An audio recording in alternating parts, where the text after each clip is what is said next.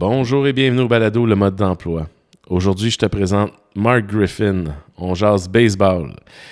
Euh, Mark Griffin est un ancien joueur de l'organisation des Dodgers de Los Angeles et des Expos de Montréal.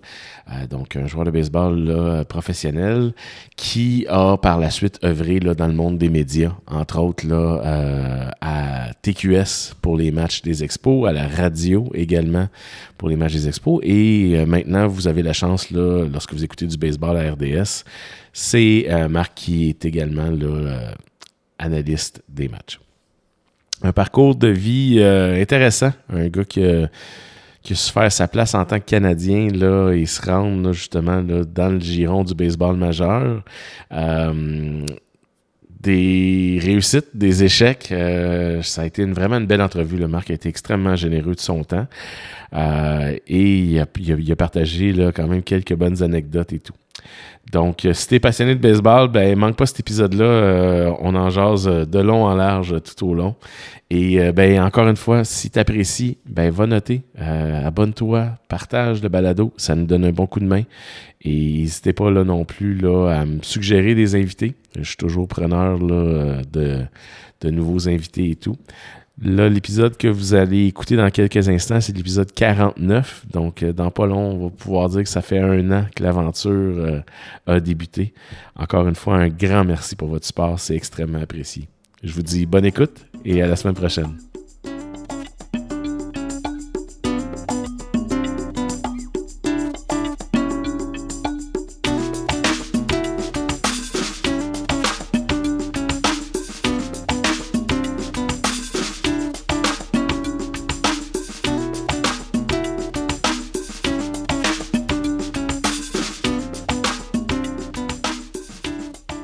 Marc, je te remercie d'accepter de, participer au balado. C'est vraiment gentil de ta part. Euh, saison morte de baseball euh, depuis maintenant quelques semaines. Là, c'est des signatures de coach qu'on voit euh, passer. euh, tu es en Alberta, donc on va en jaser un petit peu plus tard, là, justement. Tu es en Alberta là, par ben, par, souci familial, c'est-à-dire euh, tu t'en vas supporter tes gars qui sont dans des programmes privés de baseball. Mais euh, je te ramène à tes années d'adolescence, donc euh, au secondaire, secondaire 4, secondaire 5. J'imagine que déjà à cette époque-là, le rêve du baseball était concret dans ta tête. Le rêve du baseball était concret, effectivement. le rêve d'être un athlète professionnel, je dirais, était, était bien présent. J'étais aussi un joueur d'hockey à l'époque. Je rêvais de jouer pour les Nordiques, moi qui ai grandi dans la région de Québec. Euh, et évidemment, jouer pour les Expos. Donc, c'était un rêve qui était, euh, qui était, qui était là. Est-ce qu'il était réaliste? Je ne sais pas. Euh, on rêve tout à un certain moment donné. C'est peut-être un petit peu plus tard, le rendu passé justement secondaire 5, où j'avais été invité à participer au camp d'entraînement de l'équipe canadienne junior. Où là, je te dirais que tout a comme basculé vraiment un, du côté baseball et deux, du côté que peut-être ce rêve-là pourrait se réaliser, là, moyennant évidemment quelques, efforts. Et, euh, quand je me trompe, dans les années où toi, tu étais justement au secondaire et tout ça, il n'y avait pas de programme sport-études encore qui avait été mis en place. Donc, tu étais un peu laissé à, toi-même avec ta gestion cours slash baseball. Écoute, euh, pas, pas de. Tu as tout à fait raison. Euh, pas de sport-études, pas de capitale de Québec euh, à l'époque, pour nous un peu tout ça. aucune installation digne d'installation baseball. Donc, je réussissais là, un peu plus tard dans ma carrière à, louer des petits gymnases à Sainte-Foy pour juste dire que j'étais capable de me lancer avec une certaine distance. Plus tard, j'ai eu l'immense privilège de rencontrer Raymond Veillette à l'Université Laval, où là, j'ai pu avoir des installations un peu plus intéressantes, malgré qu'on s'entend que frapper dans les terrains de tennis au PEPS Université Laval, c'était pas pratique. Euh, mais euh, tout ça pour dire que c'était pas évident de s'entraîner euh, techniquement au niveau baseball à cette époque-là. Ah, puis tu sais, on... je t'entends souvent jaser sur ton balado, justement. Les joueurs euh, du nord des États-Unis, du nord-est, ont souvent tendance à être regardés de haut parce que, justement, il y a moins de potentiel d'entraînement 12 mois par année. Toi, est-ce que ça t'a amené à t'expatrier finalement, justement, pour vouloir continuer à développer euh, tes aptitudes au baseball? Oui, je l'ai fait. Je l'ai fait plus tard parce que lorsque j'ai été un peu plus tard donc avec l'équipe euh, l'équipe canadienne junior, j'en ai parlé euh, brièvement tout à l'heure. Là, on m'a proposé d'aller à Vancouver à l'époque. C'était euh, un nouveau programme qui s'appelait le NBI, le National Baseball Institute. Et dans le fond, c'était tenter de ramener le plus possible des joueurs de l'équipe nationale à s'entraîner ensemble. Ce n'était pas un programme subventionné par Baseball Canada, bon, nécessairement, mais c'était des gens de Baseball euh, BC, donc Baseball la Colombie-Britannique, qui voulaient créer ce programme-là pour justement aider, parce qu'on le talent, on commençait à voir ce talent-là. Larry Walker venait d'arriver euh, dans le baseball professionnel mineur avec les expos. Donc, on voyait qu'il y avait un certain potentiel. Alors, je suis parti effectivement à l'âge de 17 ans à Vancouver, donc jouer euh, dans une académie là-bas euh, dans les mois de l'année scolaire. Et ça a été vraiment une très, très belle expérience. Mais il a fallu effectivement que j'aille à l'autre bout du pays pour, bon, un, m'entraîner avec euh, des installations qui, avaient, plus d'allure et aussi des entraîneurs qui pouvaient évidemment nous aider à, à, se, se, développer correctement. C'était une très, très bonne décision, soit dit en passant, parce que euh, rapidement, à mon époque, les joueurs canadiens étaient des joueurs autonomes. Donc, on n'avait pas à passer par le repêchage euh, du baseball professionnel. Je ne dis pas que je m'en allais jouer dans le baseball professionnel parce que, comme je l'ai mentionné, en allant là-bas, ça a été très bon parce que j'ai su une fois là-bas qu'on pouvait vraiment donc bénéficier éventuellement, si on voulait signer un contrat professionnel, de rester joueur autonome. Puis ça, est-ce que ça a changé depuis? Le fait que les joueurs canadiens soient joueurs autonomes? Ça a changé. Écoute, moi, je suis parti en 1986, ça ne me, ça me rajeunit pas, mais euh, et je pense que c'est en 90, donc quelques années à peine plus tard. Moi, j'ai signé en 1988, donc deux ans après, là, le baseball, donc les gens de Porto Rico, du Canada, devaient maintenant passer par le repêchage universel, ce qui était euh, bon, évidemment, euh, je pense qu'on nuit un peu au baseball canadien pendant mhm. Un certain nombre d'années après ça. Oui, parce que, écoute, corrige-moi je me trompe, là, mais dans les noms là, qui, ont, qui ont réussi à, graduer, bon, comme, comme on parlait un petit peu avant l'entrevue, il y, a, beaucoup de lanceurs québécois qui ont réussi à faire leur place. Euh, T'as Larry Walker, euh, il y a Matt Stairs aussi qui avait réussi à faire sa place à, titre de joueur canadien. Mais ça, c'était-tu encore le programme de joueurs autonomes à ce moment-là qui était en place pour ces gars-là? Oui, absolument. Euh, tu pouvais te repêcher. En fait, si un joueur canadien décidait d'aller à cette époque-là dans un collège américain, là, il devait passer par le repêchage. Je me souviens, ben, j'avais une discussion avec Réal Cormier à l'époque, Réal qui était avec l'équipe nationale aussi, et Réal qui se faisait courtiser par un collège dans le Rhode Island. Et là, il disait, ben, j'ai l'impression que j'aime je devrais aller me développer là-bas au lieu d'aller à Vancouver, qui était un nouveau programme. C'était quand même un certain risque à ce niveau-là. Réal qui a décidé donc d'aller dans Rhode Island a dû se faire repêcher par les Cards de Saint-Louis en cinquième ronde. Euh, évidemment, on connaît la belle carrière de Réal par la suite. Mais tout ça pour dire que lui, il a opté donc pour, euh, pour ça. Donc, ça se peut qu'il y ait des joueurs canadiens qui se sont fait repêcher avant cette date de 1990, surtout en raison du fait qu'ils jouaient aux États-Unis à cette époque-là. Puis est-ce que c'est fou de dire que le baseball, c'est probablement le, sport où c'est le plus long avant que tu puisses faire ta place? Tu as tellement d'étapes à suivre que souvent, puis c'est une carrière qui, oui, peut être longue parce qu'il y a moins de risques de blessures, on va dire entre guillemets, mais ton apogée est vraiment très courte normalement. On parle de 25 à 30 ans à peu près, là, où tu es dans ton pic. Puis il y a des joueurs qui vont faire exception à ça, mais puis c'est rare de voir des jeunes de 20 ans, 21 ans arriver, puis tout de suite être performants dans les majeurs. Oui, puis on fait souvent la comparaison avec le hockey où des jeunes arrivent à 19 puis 20 ans, mm-hmm. alors qu'au baseball, c'est tout autre. C'est lorsque tu arrives pour la première fois à un camp d'entraînement euh, d'une équipe des ligues majeures que tu réalises qu'il n'y a pas juste 40 gars qui se battent pour 25 postes. Là c'est 150 joueurs qui se battent pour un poste parmi les cinq équipes euh, qui, forment un peu le réseau de filiales de l'organisation, plus par la suite, évidemment, euh, l'équipe majeure. Donc, tu arrives dans une jungle de 150 joueurs. Autrement dit, moi, j'étais un voltigeur de centre. Donc, tu te bats contre le voltigeur de centre qui joue dans le A4 ou dans le 2A ou dans le 3A ou dans les ligues majeures.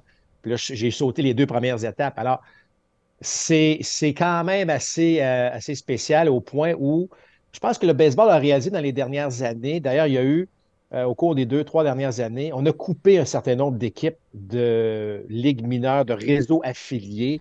On s'est rendu compte qu'on en avait un petit peu trop. Euh, écoute, le baseball est un sport très riche en histoire et on sait qu'à une certaine époque, les camps d'entraînement servaient à mettre les gars en forme. Puis là, on a réalisé qu'il y qu'il y avait un potentiel pour les jeunes aussi à jouer. Donc, on a formé euh, six niveaux de ligue mineure pratiquement là, pour, euh, à une certaine époque.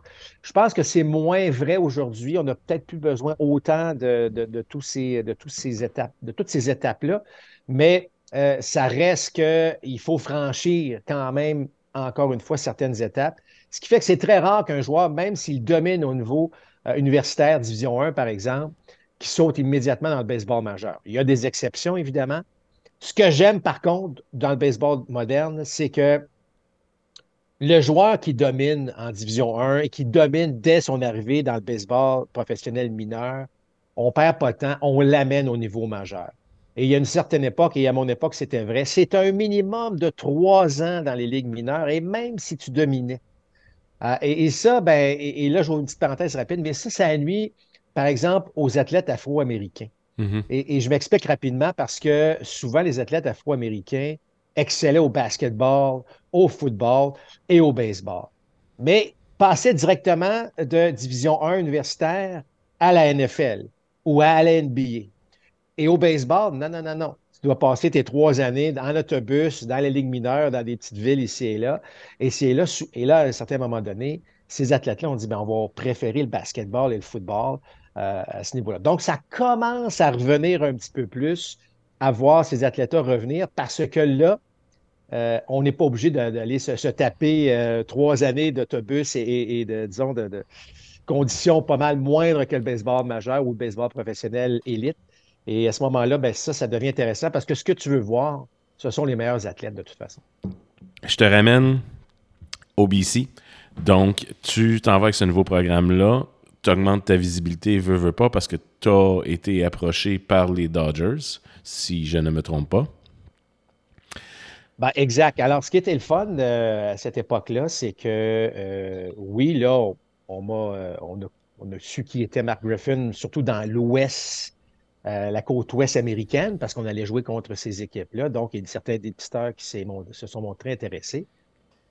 Comme je mentionnais, j'étais joueur autonome, donc euh, Denis Boucher avait décidé de signer son contrat avec les Blue Jays de Toronto après les Jeux panaméricains de 1987. Et moi, ça m'a ouvert beaucoup les yeux parce que voir Denis, avec qui j'ai joué euh, pratiquement une bonne partie de ma carrière, ma, jeunesse, euh, signer avec les Blue Jays, avoir d'intérêt, par exemple, il y a eu l'intérêt de la part des Yankees de New York. Donc, j'ai vu que c'était vraiment possible. et là, ben, c'est drôle parce que c'est comme moi qui ai décidé à un moment donné de dire ben là, j'aimerais ça jouer dans le baseball professionnel. C'est fou de même, là. à l'âge de 19 ans, juste avant de quitter pour les Jeux olympiques, parce que là, j'étais rendu dans le programme d'équipe canadienne. Euh, on partait pour une tournée pour finalement arrêter tout ça à Séoul pour les Jeux olympiques. Alors moi, j'ai dit, j'aimerais ça signer un contrat de professionnel. Alors là, évidemment, ça a attiré beaucoup l'attention des Expos et des Blue Jays, inévitablement les deux équipes canadiennes mais aussi des dépisteurs, euh, bon, des Phillies, des Padres et tout ça. Et là, j'avais une, je ne sais pas un terme que j'aime utiliser, mais une espèce de date butoir parce que je quittais le Québec pour aller avec, pour aller avec l'équipe canadienne le 19 juillet ou le 20 juillet. Et, euh, et là, ben, on avait dit, ben, si je pouvais signer un contrat avant le 1er juillet, ce serait excellent. C'est drôle, là, je, je, me mets à penser à ça aujourd'hui. Ça n'a pas de bon sens comment on pourrait. Ça ne fonctionnerait pas de cette façon-là aujourd'hui, c'est assez clair. Tout ça pour dire que là, euh, les, expos m'offrent un contrat. Et la première offre de contrat que j'ai reçue des expos de Montréal, c'est par la poste. Oh mon Dieu. J'ai reçu une lettre des expos de Montréal, j'ai ouvert ça et c'était une offre de contrat.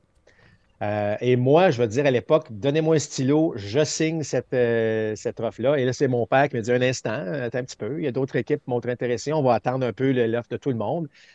Ça a fait jaser un petit peu dans les journaux dans la région de Québec, au point où ça a attiré l'attention de Claude Pelletier. Et Claude Pelletier euh, est était même pas à l'emploi des Dodgers. C'est ce qu'on appelle un bird dog dans le jargon du baseball. Et quel, est un bird dog?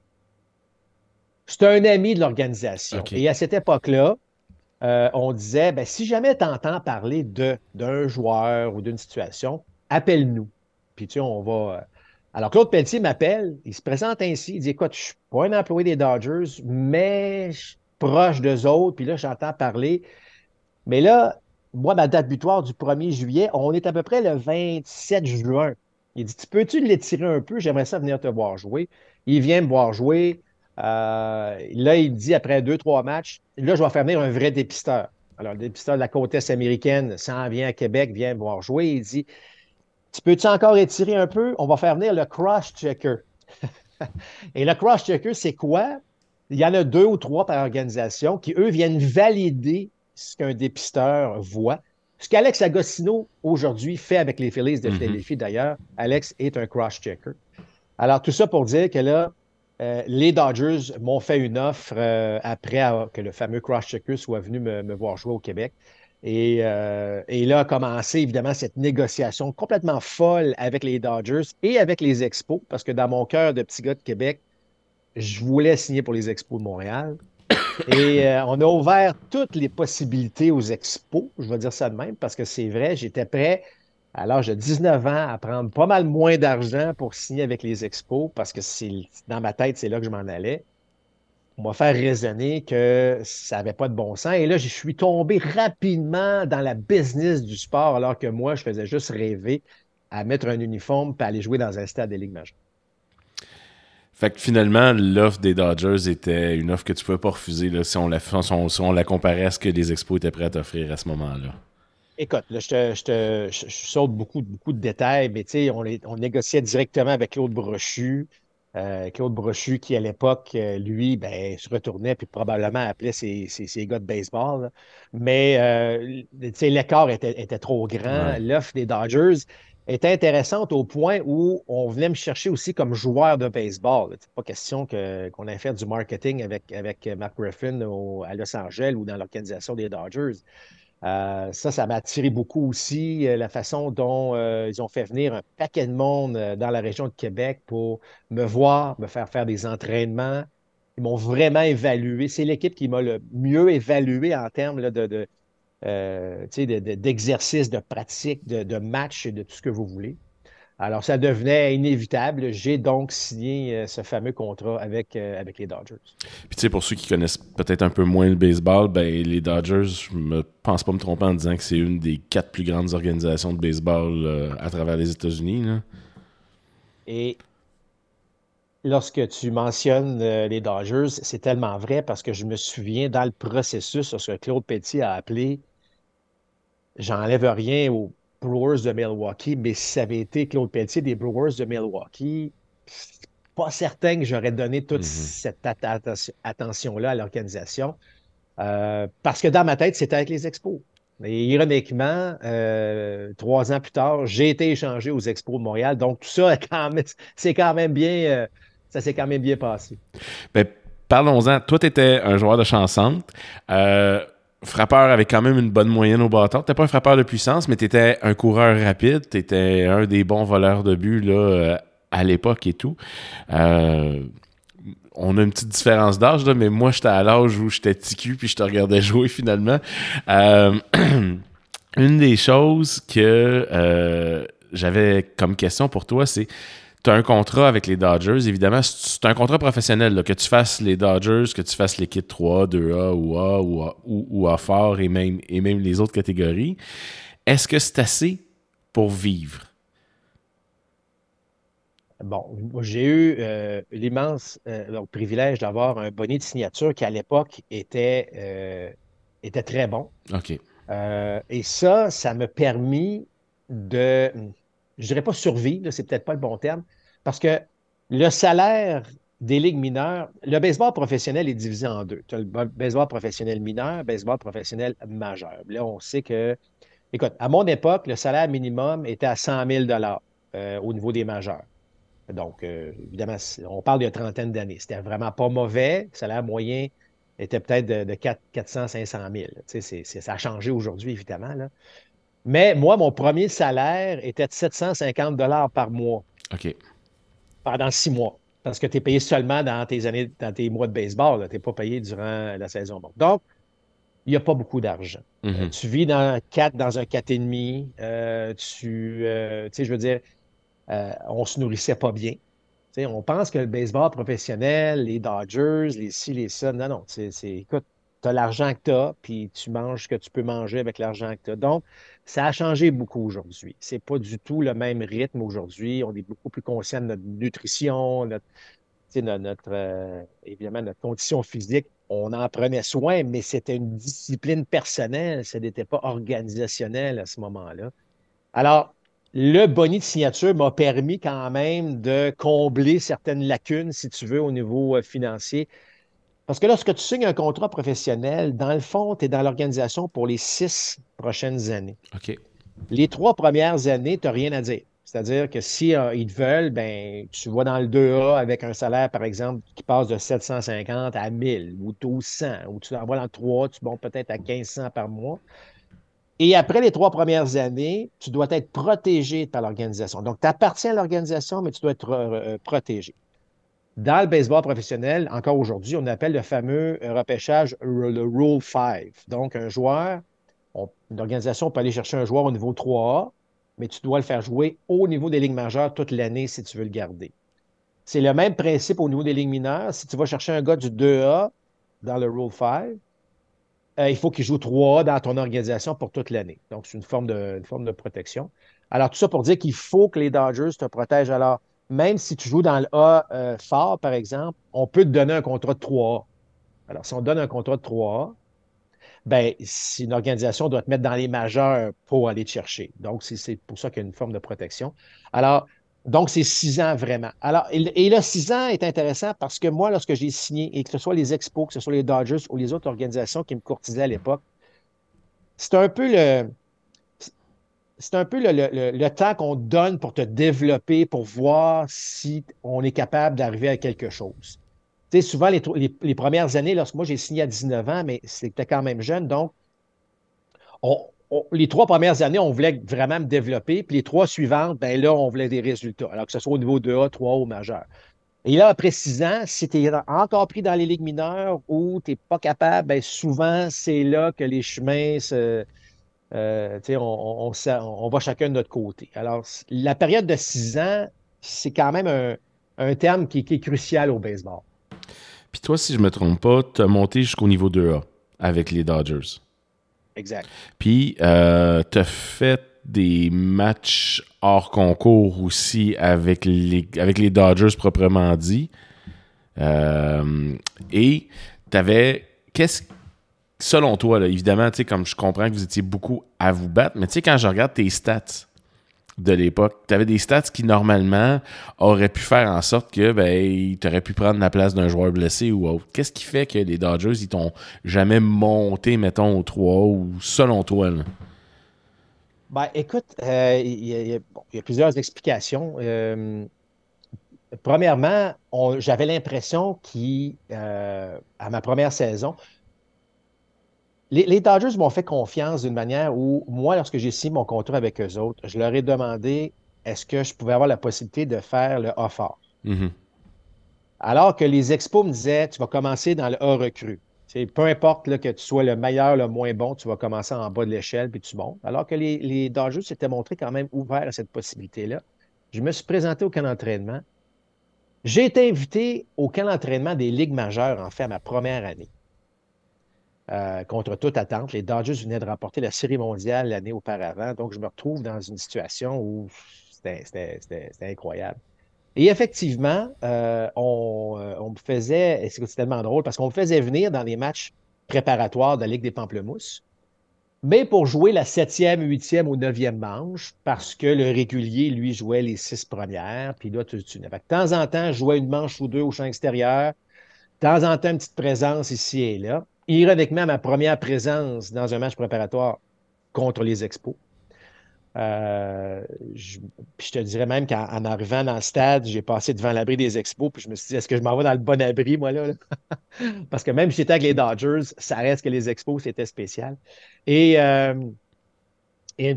rapidement, une petite histoire là-dessus, c'est que euh, c'est le dernier match des Dodgers préparatoires cette année-là. C'était ma première année en 1989. Les Dodgers, après ce match-là, quittent pour Los Angeles, en vont jouer une série contre les Angels donc, quitte vraiment Vero Beach, qui était le, site du camp d'entraînement à l'époque.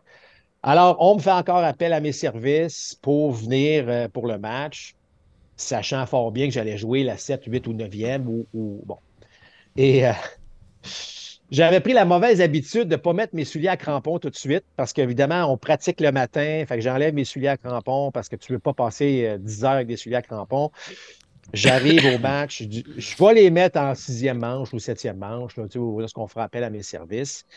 Et euh, là, je suis assis dans l'abri, je me chauffe comme tout le monde. Et là, j'entends l'annonceur maison disant euh, le, septième frappeur, le voltigeur de droite, je pense j'avais le numéro 59. Là, et là, je, commence le match. tous les autres réguliers, les, Mike Social et tous les réguliers des Dodgers commencent le match. Mais c'est moi, je suis le, seul joueur non seulement recru, mais qui ne fait même pas partie des 40. Et je m'en vais au champ droit. On joue contre les Mets de New York. C'est David Cohn qui lance. Et euh, alors, je me trouve pas de souliers à crampons. Et là, je dis, il faut pas qu'une balle soit frappée puis que je me mette à glisser parce que je n'ai pas mes souliers à crampons. Heureusement, euh, tout s'est bien passé et je me souviendrai toujours. Willie Randolph, je lance des noms comme ça, mais qui était un joueur de deuxième but des, Dodgers à l'époque, euh, était venu me voir parce que j'avais entendu mon nom, puis il m'avait dit Écoute, on est, on est tous partis à rire lorsqu'on a vu ton visage, lorsqu'on a entendu ton nom. et à la suite de ça, même les spectateurs me disaient Bon, ben, tu vas commencer 3 cette année euh, parce que j'avais une très bonne performance. J'avais frappé trois coups sûrs en cinq. Et je disais Non, non, euh, je m'en vais probablement savoir après ce match-là si je commence dans le A fort. Alors, c'est pour vous dire à quel point c'est un peu. Il y, a, du monde, si, tout le monde vise évidemment un poste dans les ligues majeures, mais tu as le gars du 3A, tu as le gars du 2A, puis tu as, le gars du A. Donc, les Dodgers ont confirmé que j'allais commencer dans le A. J'ai connu une très bonne première euh, saison. J'ouvre une petite parenthèse. Tantôt, tu as parlé, tu sais, j'étais moins frappeur de puissance. J'étais un frappeur de puissance avec l'équipe nationale. Mm-hmm. Euh, lorsque je suis arrivé avec les Dodgers, on trouvait que j'avais un élan, ce qu'on appelle uppercut. Donc, je soulevais effectivement beaucoup de balles. Tu passes d'un bâton d'aluminium à un bâton de bois. Il y a des balles que tu pensais qu'elles allaient de l'autre côté de la clôture qui finalement sont à la piste d'avertissement. Alors, rapidement, les Dodgers m'ont demandé de jouer un petit peu plus à la Brett Butler. Et Brett Butler était leur voltigeur de sang, premier frappeur, voleur de but, mais qui frappe des cinq.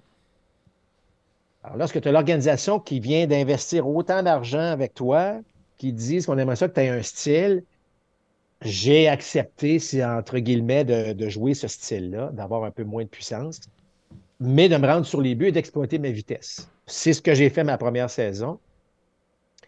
Je suis invité à la Ligue d'automne euh, l'année suivante. Et là, j'ai joué mon meilleur baseball. Et là, dans ma tête à moi, je m'en allais jouer 2A. Le camp d'entraînement suivant, c'est de loin. Bon, tu vas me dire, c'est seulement mon deuxième camp, mais je, je, sens que là, je suis en possession de tous mes moyens. On me confirme que je commence l'année dans le 2A. Alors, moi, ma progression est exactement où je la voulais. Je me sens bien. Euh, on me donne même mes petits coupons pour mettre sur mes bagages, sur mes sacs, pour dire que je m'en vais à San Antonio, Texas. On se lève le lendemain matin, on quitte euh, Dodgertown euh, vers, les, vers les 8 heures le matin. Donc, tout le monde au déjeuner vers 6h30. Je m'en vais au déjeuner à 6h30. Et le directeur des ligues mineures vient me chercher au déjeuner, puis il m'amène dans son bureau pour m'annoncer que finalement, je restais à Vero Beach pour une deuxième année. Euh, je ne l'ai pas accepté. Puis, euh, je manque de maturité totale de ma part, euh, de toute évidence. Mais c'était la première fois de ma vie que je me faisais couper sans que je le mérite. Parce que là, je, savais que j'avais fait tout ce qu'il fallait faire. Et je n'accepte pas les explications que j'ai pas beaucoup de baseball. Selon eux, je n'avais pas beaucoup de baseball encore dans mon corps, que je, je devais bon, jouer encore. Et je savais qu'il y avait un dénommé, dénommé Braulio Castillo qui jouait au chansante aussi. On voulait lui donner plus de présence au niveau 2A. Donc, on a décidé de faire ça. J'ai babouné. C'est vraiment le cas de dire. Euh, j'ai mal accepté. Alors, au mois d'avril, j'ai frappé à peu près 179 euh, à Vero Beach. Euh, alors que l'année d'avant, j'étais un joueur, un joueur qui avait fait l'équipe d'étoiles. Euh, bon, Alors, on m'a envoyé en Californie, qui était l'autre euh, filiale A des, Dodgers. Le problème, c'est que il y avait un repêchage amateur, évidemment, à tous les, mois de. À l'époque, était au mois de juin. Et les Dodgers repêchent en première ronde un voltigeur de sang du nom de Tom Goodwin. Alors, pendant que moi, je babounais, là, euh, ben là, Tom Goodwin, lui, est passé devant moi, puis s'est retrouvé dans le 2A lorsque Castillo s'est blessé, au lieu que moi, avec mon 179, c'était à moi d'y aller. que j'ai pas bon. Je, je l'avoue aujourd'hui, j'ai manqué de maturité euh, totale et j'ai appris de ça, mais ça me fait mal. Mm-hmm. Ça m'a vraiment fait mal. Alors, j'ai connu une bonne saison en Californie. Euh, au point où je me dis, bon, ben là, l'année suivante, ça va être à mon tour. Puis ça n'a pas encore été à mon tour parce que là, on vient d'embaucher Jerry Royster, un, nouvel, euh, nouveau gérant, un ancien des Ligues majeures. Puis lui, sa mission, c'était de, c'était là, à, un niveau de jeu que les Dodgers voulaient que je sois. Ce que j'ai l'impression que j'ai fait encore une fois. Euh, et là, après trois années complètes, c'est là qu'en décembre 1991, ben, j'ai été échangé aux Expos de Montréal. Puis cet échange-là, pour toi, tu voyais tout ça comme une bonne nouvelle à ce moment-là? J'ai vu ça comme une très bonne nouvelle parce que, honnêtement, euh, j'ai, euh, si, tout était à refaire, il n'y a pas grand-chose que je changerais, outre le fait que euh, le style Brad Butler m'allait pas tant que ça. C'est mhm. comme si on disait aujourd'hui à Edouard Julien, Edouard, tu as de la puissance, mais on aimerait mieux que tu frappes des simples au champ opposé. Tu Edouard dirait, ben voyons donc, il en a frappé 15 cette année. Je ne me compare pas à Edouard Julien du tout, là. mais, ce que je veux dire, c'est que j'ai changé de style. Euh, ça me nuit un petit peu. moi, je pense que j'aurais eu plus de valeur à frapper un petit peu plus de puissance, euh, tout en exploitant ma vitesse quand même. C'était la petite chose que j'aurais refait, ou ce serait cet aspect-là. Sauf que là, j'avais fait le tour avec les Dodgers.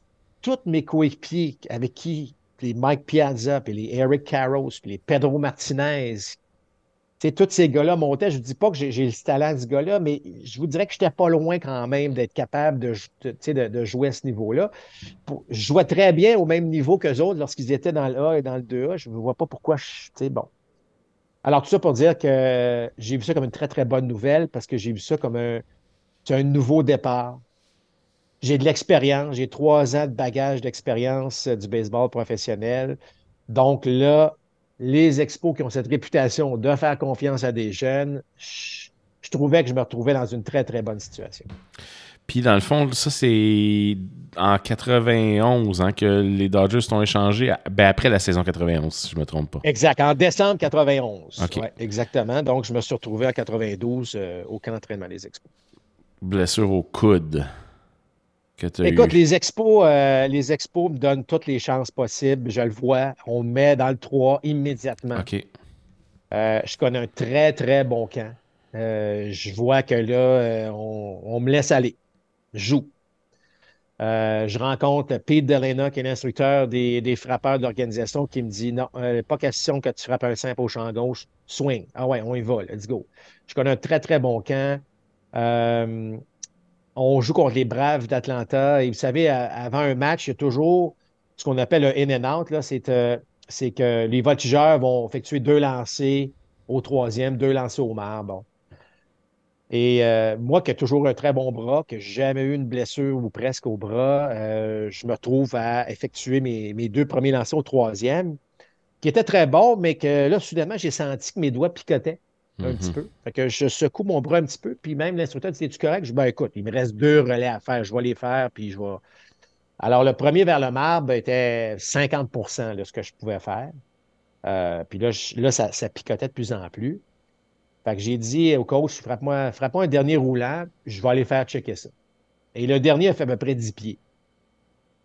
Et avec une sensation de brûlure dans le coude comme je n'avais jamais senti auparavant. Donc, euh, je on m'a examiné. Euh, on n'était pas certain. On pense que c'était le nerf, mais on ne s'en faisait pas outre mesure.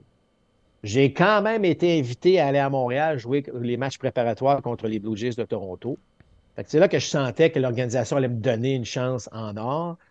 Malheureusement, en arrivant à Montréal, je me fais euh, examiner par les médecins des expos qui disent hein, on n'aime pas ça, c'est soit le nerf ou soit le fameux euh, ligament des opérations de Tommy John. Alors, on dit on aimerait mieux que tu ne lances pas pour les deux prochaines semaines. Tu peux frapper, mais tu ne peux pas lancer. Euh, donc, ça, c'était une mauvaise nouvelle parce que là, on m'envoyait dans le 2A assurément. Même si je pensais faire le 3, on dit, garde, comme je en régulier dans le 2A. Puis là, ben, j'allais avoir enfin cette chance-là de pouvoir dire j'appartiens. Puis tu savais qu'une fois que tu as une bonne saison dans le 2A, tu à un appel du baseball majeur.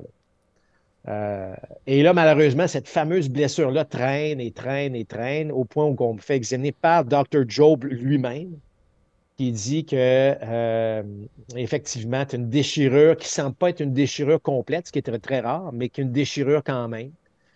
Euh, j'ai tenté par la réhabilitation de revenir au jeu, mais rendu à la fin du mois de mai, euh, on a dit que ça ne marchera pas là. Alors, je me suis fait opérer par Dr. Job à Los Angeles, une espèce d'opération de type Tommy John et qui, euh, qui m'a fait très mal, pas mal en termes de douleur, mais qui m'a fait très mal dans mon avancement de carrière parce que les expos avaient, tu sais, Del White et Cliff Floyd étaient tous encore très jeunes. Euh, Grissom et Walker étaient déjà établis. Il y avait une fenêtre entre les deux. Euh, je dirais pas pour être avoir le poste régulier, mais certainement d'être, mettons, un quatrième voltigeur, un gars qui peut venir comme coureur suppléant. il y avait une fenêtre intéressante pour, jouer dans les ligues majeures. Puis là, ben, cette blessure-là est venue me retarder. alors que lorsque je suis revenu au jeu, ben là, Rondell est commencé à être prêt d'être rappelé, puis tout ça. Le, le, fameux timing dans le baseball euh, est bon pour certains, moins bon pour d'autres. Alors, lorsque je suis revenu au jeu, ben, je me sentais bien, je sentais que j'étais capable de revenir, mais là, je m'étais fait dépasser. Fait là, il fallait que je reprenne les bouchées doubles, que je retourne encore dans le A pour montrer que sa blessure est. Parce que le type, la blessure de, ou l'opération de type Tommy John à l'époque, c'était pas de garantie 100% qu'on allait revenir au jeu. C'était pas comme aujourd'hui. Ah, aujourd'hui, finalement, tu es rendu à 120% de ce que tu étais avant. Alors, on avait des craintes. Alors, une, des forces que j'avais, soudainement, ça devenait, bon, moi qui n'avais jamais raté un match en trois années avec l'organisation des Dodgers, soudainement, blessure au camp, je joue pratiquement pas une première année. Fait que là, là, j'étais un petit peu étiqueté fragile, puis là, en plus, j'avais du rattrapage à faire. Fait que c'était lourd, mais je, fonçais, puis je fonçais, puis... Euh, euh, tu sais, c'est ça. Ça a été, ça a été, euh, à un moment donné, ben, tu frappes un mur, puis euh, ça, devient, ça devient plus difficile. Mais c'est là qu'à l'époque, j'aurais aimé, j'aurais aimé être soutenu, parce que c'était, tu sais, je parlais de nutrition tantôt, mais l'aspect mental n'était pas du tout oh, non, non, non. un aspect qui était, tu sais, qui était, qui était les organisations n'étaient pas équipées pour nous aider. moi, moi j'aurais eu besoin, pas d'un psychologue, de quelqu'un qui m'aide. Tu sais, regarde aujourd'hui tous les athlètes olympiques, il y a toujours une espèce de, psychologue sportif euh, qui sont avec eux. Euh, ça, ça m'aurait beaucoup aidé parce que là, aujourd'hui, j'ai lu beaucoup là-dessus, j'en ai rencontré, puis je me dis à chaque fois, si j'avais eu ce genre d'approche-là à l'époque, parce que tu vois un peu, j'avais un petit caractère, j'ai babouné, j'étais. Ce caractère-là m'a beaucoup aidé dans le sport, mais m'a beaucoup nuit aussi euh, dans certaines étapes. Alors, de doser tout ça m'aurait beaucoup aidé. Avec un meilleur encadrement, puis comme puis tu, fais bien de faire le parallèle avec ce qui se fait aujourd'hui. Tu sais, je pense que Mark Griffin, en 2018, ça aurait été une toute autre aventure parce que justement, tu aurais été encadré sur les volets de comment gérer une, déception, puis comment gérer un, retour d'une blessure. Puis en plus, tu t'es fait opérer dans les années qu'on est maintenant, ça aurait été euh, merveilleux. Tu aurais un bras encore plus puissant que ce que tu avais avant, mais qu'est-ce que tu veux? Mais, euh, puis toi, finalement, tu es arrivé euh, avec les expos. Il y a eu la fameuse grève qui est venue, euh, qui est venue tuer finalement le baseball à Montréal aussi. la grève, ça vous affecte comment, vous autres, quand vous êtes dans les ligues mineures? Est-ce que vous êtes touchés, vous autres, également? Ça, ça a été une période bien spéciale parce que là, il y a les camps d'entraînement des ligues mineures sont ouverts, mais pas les camps d'entraînement du baseball majeur. Mais lorsque tu es dans les ligues mineures, tu. surtout à l'âge où j'étais rendu, euh, comment je te dirais bien ça? Tu n'as pas l'impression. Tu, trouves ça plate que c'est deux mondes qui sont séparés. Puis là, ben, on te laisse entrevoir que ben, si tu. Euh, tu sais, parce que là, est-ce que est-ce que tu participes au match de la Ligue des Pamplemousses? Est-ce que tu ne participes pas? Euh, moi, à l'époque, euh, durant la grève, là, je fais un petit peu du coq à l'âne, mais un athlète le professionnel, tu n'as jamais de plan B. Je ne pense pas que c'est bon même d'avoir un plan B parce que si tu as un plan B, tu n'es pas focusé à 100% sur le plan A. Et lorsque la saison 94 s'est terminée, je sais que les Expos, bon, évidemment, avaient une, une bonne saison, mais ça s'est terminé évidemment en queue de poisson avec la grève. Moi, j'ai décidé d'aller suivre le cours à ProMédia. Parce que là, je pensais à mon plan B. j'allais, là, j'avais passé 24 ans, tu comprends? Je comprends que c'était encore jeune dans le baseball, mais j'allais avoir 25 ans. À un moment donné, il va falloir que j'ai une vie si le baseball au niveau terrain ne fonctionne pas. Alors, j'avais décidé d'aller à ProMédia. Et, évidemment, avec un plan B, tu comprends que le plan A était, moins sérieux. Sauf que on m'invite quand même au camp d'entraînement. Et, euh, je me souviens d'avoir une discussion avec l'autre direction des expos, parce que là, j'avais terminé évidemment mon cours ProMédia durant toute cette, euh, la grève. Puis j'avais dit aux expos, j'ai dit, écoutez, je, vais aller au camp, mais si ça ne fonctionne pas, là, euh, est-ce que je peux avoir un emploi? Je pense que je vais pouvoir aider avec toutes mes connaissances depuis les, dix dernières années, incluant les, les années avec l'équipe nationale. Tu je, vais avoir une belle expérience à venir, à venir apporter. Puis, ça a été accepté dans le sens que va au camp. Mais là, en allant au camp d'entraînement, là, on se retrouve dans une situation est-ce que est-ce qu'on va au camp d'entraînement des Ligues majeures? Est-ce qu'on joue des matchs avec des, des pamplemousses? Alors, ça, ça a été une situation qui était qui a mis beaucoup de monde très inconfortable. Parce qu'il y a des gens qui disaient, tant que la saison commence, ben, tu ne deviens pas nécessairement un joueur de remplacement. Mais en même temps, si tu n'y vas pas, ben, l'organisation va te regarder ça ne te tente pas d'y aller. Tu sais, c'était lose-lose. Tu étais perdant, là, peu importe la situation dans laquelle on se retrouvait. Moi, je savais que c'était ma carrière de joueur euh, était terminée à ce moment-là. Euh, donc, heureusement que tout ça s'est réglé avant que la saison commence avec des joueurs de remplacement. On n'a pas vécu ça. La grève s'est terminée. On a commencé la saison et les expos ont tenu promesse.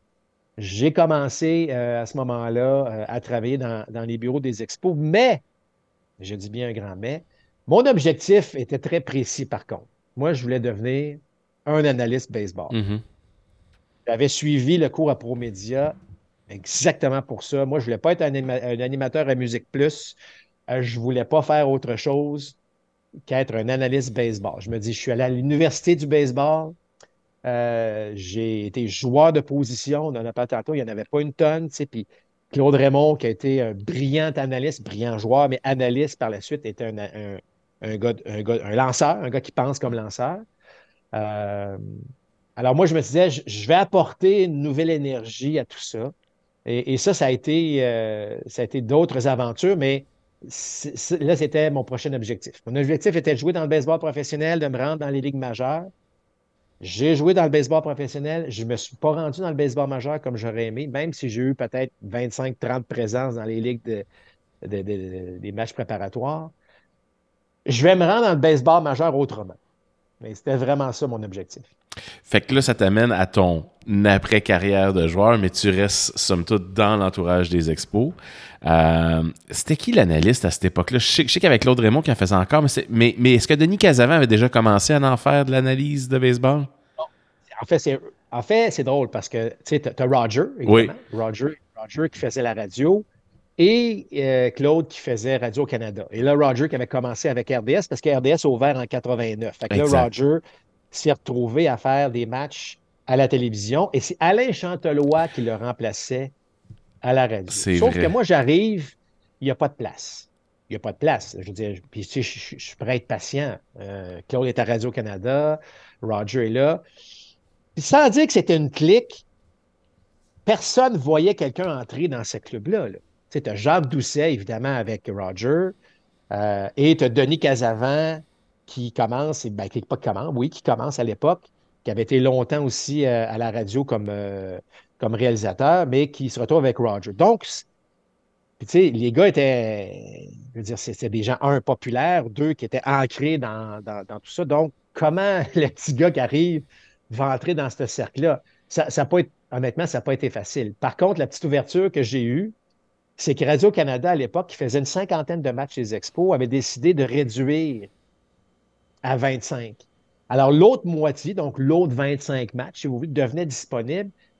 Et c'est TQS qui est venu chercher ça. Oui, c'est vrai. Alors, TQS décide que euh, on, va, euh, va faire des matchs. Alors, moi, je saute sur cette occasion-là. Je me souviens, j'appelle André Côté, qui était le directeur des sports à l'époque à TQS. J'essaie d'entrer là-dedans pour finalement comprendre que ce sont les expos qui décident. Par contre, j'avais tellement fait un pitch à ces gens-là. Écoutez, j'arrive, j'arrive du terrain. Les, les, joueurs des expos, ce sont tous mes chums. Là. Je veux dire, la plupart, c'est des gars avec qui j'ai joué. Je vais vous apporter une nouvelle affaire. Mais les expos avaient d'autres plans. Et euh, ça, ça a été des, moments, euh, des moments spéciaux parce que, bon, euh, Alain Chantelois qui était là, on, faisait les matchs à la radio lorsque Roger était à la télévision, mais là, il y a une ouverture à la télévision. Donc, j'ai l'impression que les expos avaient sans promettre un emploi à Alain Chantelois si jamais il y avait une ouverture, mais j'ai l'impression que ça allait dans cette direction-là. Parce que les expos ne voulaient pas. Me trouvaient trop jeune, inexpérimenté, et c'est ça. Ça m'avait beaucoup déçu un peu à l'époque, sauf que là, TQS se battait plus pour moi. Michel Villeneuve, qui était, euh, qui allait être l'oncle descripteur, tu sais, TQS était reconnu pour donner la chance à des jeunes. C'était assez évident. Alors, je sais qu'il y a eu des négociations. Claire Sanson, qui était la présidente à l'époque de TQS, ça a parlé à Claude Brochu. Bon, on s'est finalement entendu. Je n'étais pas dans les négociations, mais c'est moi qui ai obtenu donc euh, cet emploi-là. Alors, j'ai jamais sauté de saison. Je suis passé de joueur à commentateur dès la saison 95, après la grève. Et j'ai commencé ma carrière d'analyste à ce niveau-là. Puis tu es resté jusqu'à la fin des expos en 2004. Jusqu'au dernier match des expos euh, au, au, Stade chez à New York. Ouais. Écoute, je ne suis pas du genre à croire à des, euh, à des complots, mais la fameuse grève, justement, là. à chaque fois, je peux pas m'empêcher de voir que les deux années d'avant, c'était les Blue Jays qui avaient gagné les séries mondiales, puis que là, ça s'est arrêté les Expos qui s'en avaient gagné, probablement les séries mondiales. J'ai tout le temps l'impression qu'il y a eu comme un petit. Euh, en tout cas, genre, non, c'est pas vrai que le Canada va gagner trois années consécutives. Écoute, je, vais répondre ainsi. Moi, moi j'étais bon, très près de l'organisation à, l'époque, surtout à les dernières années des expos. Moi, j'étais très, très déçu du baseball majeur à l'époque. Euh, que Bud Selig soit aujourd'hui au terme de la renommée, pour moi, ça ne fait aucun sens.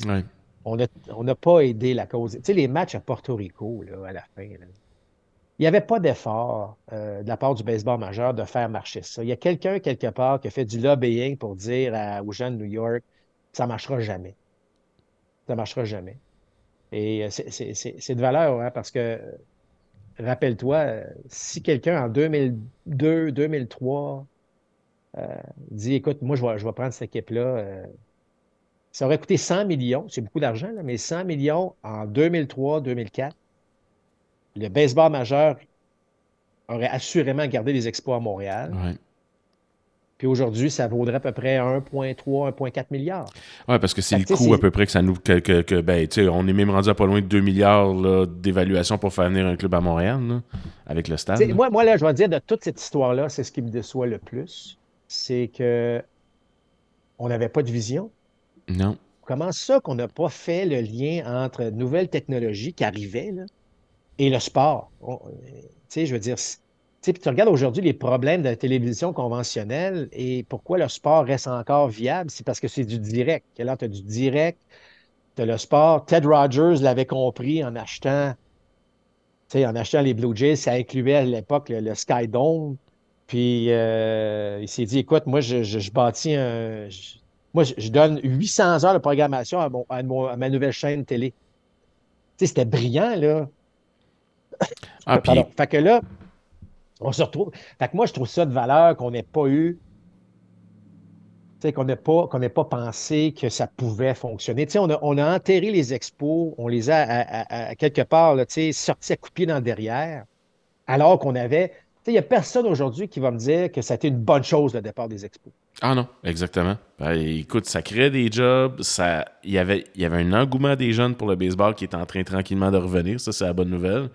Mais puis on avait le don de développer des joueurs on parle beaucoup aujourd'hui euh, de Tampa Bay, mais on était le Tampa Bay de l'époque. Non seulement ça, mais les expos ont été euh, trois, quatre années consécutives, l'organisation de l'année en termes de, même de marketing, de, je veux dire, ça a été très, très, très fort. Euh, la journée où ça a commencé à être plus difficile, c'est lorsque M. Bronfman a décidé de vendre à Claude Brochu. Là, ça a été le début de, disons, d'une longue, d'une longue ascension vers, vers Laurier Sampson et, évidemment le départ de, l'organisation. Mais c'est d'une grande tristesse. Il y, a, seulement 30 villes dans le monde qui peuvent se vanter d'avoir une équipe du baseball majeur. On en avait une. Tu regardes ce que les Blue Jays créent aujourd'hui. Euh, pourquoi on est, on est moins bon que ces gens-là de pouvoir euh, gérer une franchise? Je trouve que parfois, on, euh, les gens disent Ah, Montréal, c'est un petit marché, on n'a pas d'argent. Moi, j'ai l'impression qu'on pense petit. Je ne dis pas qu'il faut dépenser de l'argent à tout prix à n'importe quoi pour n'importe quelle cause, mais j'ai l'impression des fois qu'on pense petit, ça amène, des, ça amène ce que ça amène. Tu puis moi, quand, quand, on me sort le petit, ben, je sors des exemples comme Cleveland puis comme Cincinnati, qui sont des villes avec moins d'habitants que Montréal, puis qui sont capables de faire vivre une équipe de baseball et une équipe de football de la NFL en plus. Là c'est une question de choix aussi. Euh, puis j'ai l'impression que s'il y avait un média à l'époque, euh, ne serait-ce qu'un Pierre-Carl Pelado, exemple, qui aurait vu justement le, potentiel d'avoir et l'équipe et la chaîne pour distribuer. Parce que les, les Blue Jays, c'est un modèle d'affaires qui est assez impressionnant. Tu, les, tu les évaluerais à quoi? La cinquième, sixième plus riche équipe du baseball majeur en ce moment? Seulement. Oh. C'est un Toronto est un gros marché. Oui c'est un gros marché, là, euh, puis c'est une ville au Canada. Là. Oui, il y a des revenus canadiens, même si parfois tes dépenses sont en, sont en américain, mais malheureusement, la grève de 94 a nuit énormément, en fait, pratiquement fait, fait disparaître la franchise à Montréal, mais a aidé les autres franchises parce que le partage de revenus était réel. Oui.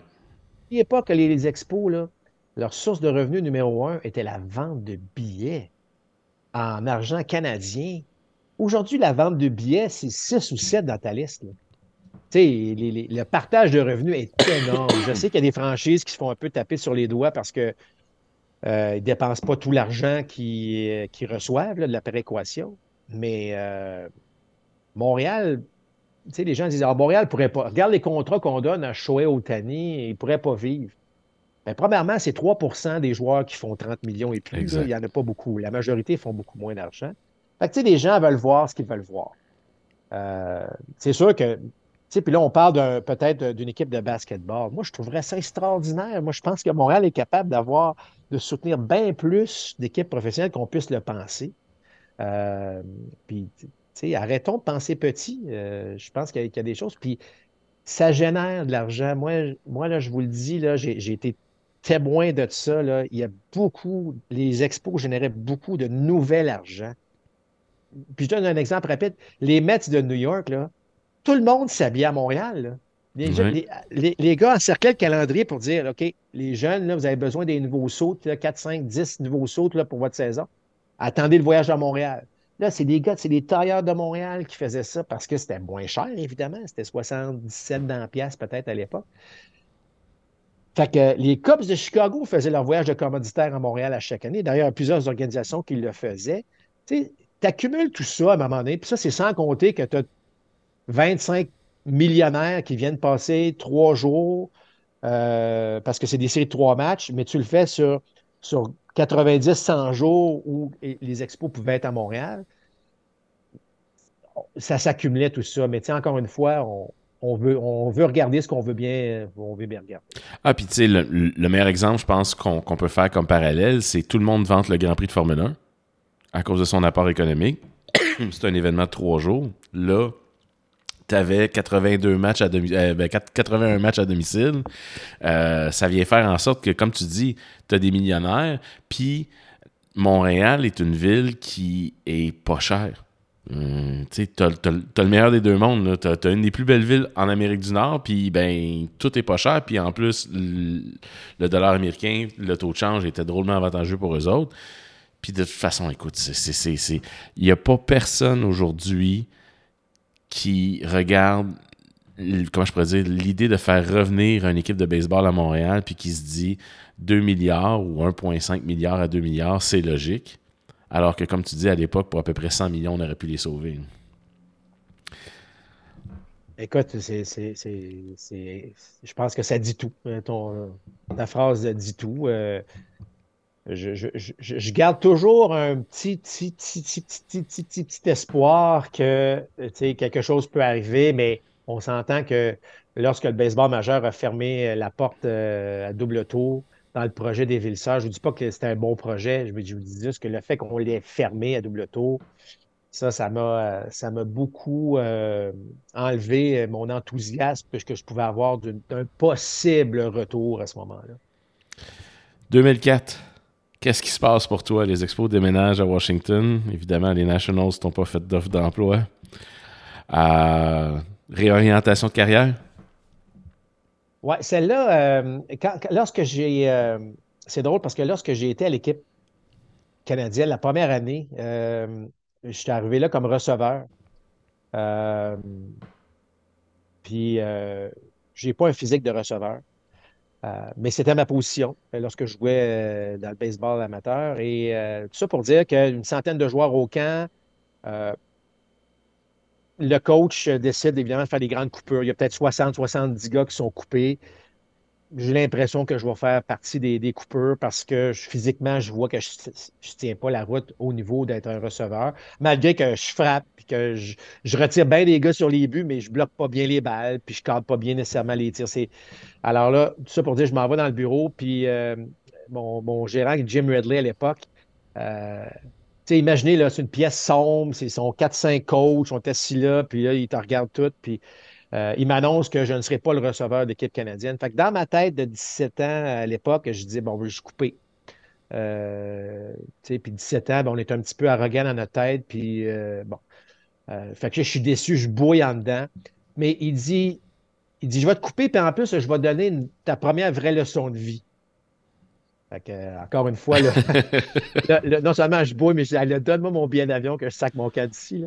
Et là, il se retourne, puis il me lance une espèce de gant de voltigeur. Là. ça avait l'air d'un filet de pêche, tellement que c'était gros, c'était un musino, là, ça avait un vieux gant. Et là, il me lance ça. il dit, Marc, il dit, t'es le joueur, pas un, le joueur le plus rapide au camp. Fait qu'il dit, tu t'en vas dans le champ, puis tu vas nous courir après toutes ces balles-là. Puis avec le bras que tu as, tu vas me ramener ça. Mais il dit, par contre, tu as une semaine pour nous montrer ce que tu sais faire. Fait que tu n'es pas coupé, tu t'en vas dans le champ. alors là, je me suis mis à courir, à attraper des balles. Je peux te dire une chose, je n'avais pas nécessairement du plan A, du, point A au point B, là, mais j'allais l'attraper quand même. Euh, et une semaine plus tard, donc, j'ai fait l'équipe. Tout ça pour dire que ça, c'est une règle qui m'est toujours restée. Euh, il m'avait même dit plus tard, parce que je l'avais remercié de m'avoir dit cette phrase, il dit Marc, dans la vie, exploite tes forces. Il m'avait même mentionné, il dit un jour, puis ça c'est sans savoir, mais il dit un jour, si tu jamais tu t'en dans un camp d'entraînement du baseball professionnel, tu vas arriver là, puis il va y avoir 130, 140, 150 joueurs. Comment tu vas faire pour te démarquer? Fait qu'il dit, quand tu vas arriver à un camp du baseball professionnel, après la première pratique, le premier match, le premier entraînement, il faut que tout le monde sache que tu es rapide. Puis il faut que tout le monde sache que tu as un sapré bon bras. Fait que de 150, la liste va tomber dans les yeux des coachs, elle va tomber à 20. Parce qu'ils vont retenir, ah, lui, il est tellement. Wow, tu l'as-tu vu courir? Wow, t'as-tu vu son bras? Wow, t'as-tu vu ci? Alors là, tu viens Bon. Alors, lorsque les expos sont partis en 2004, lorsque euh, ça a été les fins des émissions au Stade Chez en 2004, qu'est-ce que j'allais faire? Alors, la question que je me suis posée, quelles sont mes forces? Ben, mes grandes forces étaient les connaissances baseball. Là, ça allait moins me servir un peu. Mais j'avais développé des aptitudes au niveau communication, au niveau de relations, au niveau de. Donc, je voulais peut-être aller vers ce milieu-là. Euh, à l'époque, euh, bon, évidemment, c'est un milieu qui est un peu plus ouvert, donc j'accepte toutes les avenues possibles. Et là, TQS m'appelle pour me dire on aimerait ça, peut-être, tu sais, aimerait ça devenir un journaliste sportif? Ça m'intéressait, mais pas tant. Mais j'ai dit, je vais l'essayer. Et là, je me retrouve avec Yvan Martineau, que les gens ont bien connu à l'époque de TQS, pour qu'il me fasse une journée. C'est quoi la journée typique d'un journaliste? Et, euh, et, Yvan, on part, on part à donné, puis on se retrouve à peu près coin Pile et Sainte-Catherine à Montréal. Puis il décide de faire un Vox Pop. Le Vox Pop était sur José Théodore. Est-ce que José Théodore devrait faire ci ou devrait faire ça? Mais moi, je me tenais à l'écart. Tu je, faisais, j'étais en observation. Et là, je voyais Yvan qui, bonjour monsieur, est-ce que vous pensez que José Théodore devrait, bonjour madame. Et c'est là que j'ai dit, ça, c'est pas moi. je n'allais pas faire ça. Pas, je respectais beaucoup ce que ces gens-là faisaient, mais moi, c'est pas ça que je voulais faire. Alors, ce que j'ai décidé, c'est que j'ai appelé certains propriétaires des expos, que j'ai connus évidemment au fil du temps. Tu sais, Jacques Ménard, mm-hmm. Paul Delage-Roberge, des gens-là, me dire écoutez, moi, là, je suis un gars de communication maintenant. Euh, oui, je suis un gars de baseball, mais j'ai de l'expérience dans ça. J'ai dit est-ce qu'un gars comme moi pourrait vous être utile dans. Là, puis évidemment, ils connaissent bien la situation. Les expos sont plus là. Et, c'est Paul Delage-Roberge, finalement, avec qui euh, je me suis associé, euh, qui m'a offert, euh, Paul, évidemment, c'était les années, après les années difficiles des ailes, les ailes de la mode. Paul était une personne qui avait un énorme réseau et qui voulait recréer une espèce de réseau qui, c'est le fun parce que, bon, aujourd'hui, tu regardes, tu regardes comment Facebook fonctionne, puis bon, je ne dis pas que c'était Facebook qu'on voulait lancer, mais c'était beaucoup plus petit, mais on voulait, à l'intérieur des gens d'affaires influents du Québec, se créer une espèce de réseau euh, qui est devenu un peu une espèce de réseau d'entremetteurs. Donc, autrement dit, quelqu'un qui part son entreprise, mais qui aimerait rencontrer une personne influente d'une autre entreprise, ben nous, on faisait un petit peu les premiers pas. Donc, j'ai, euh, je suis embarqué dans cette, dans cette aventure-là euh, avec Paul, qui était fort intéressante, mais qui n'était pas moi. Euh, et euh, je me souviens toujours, euh, j'ai fait un voyage en Irlande en 2011. donc, cinq, six ans après le départ des expos.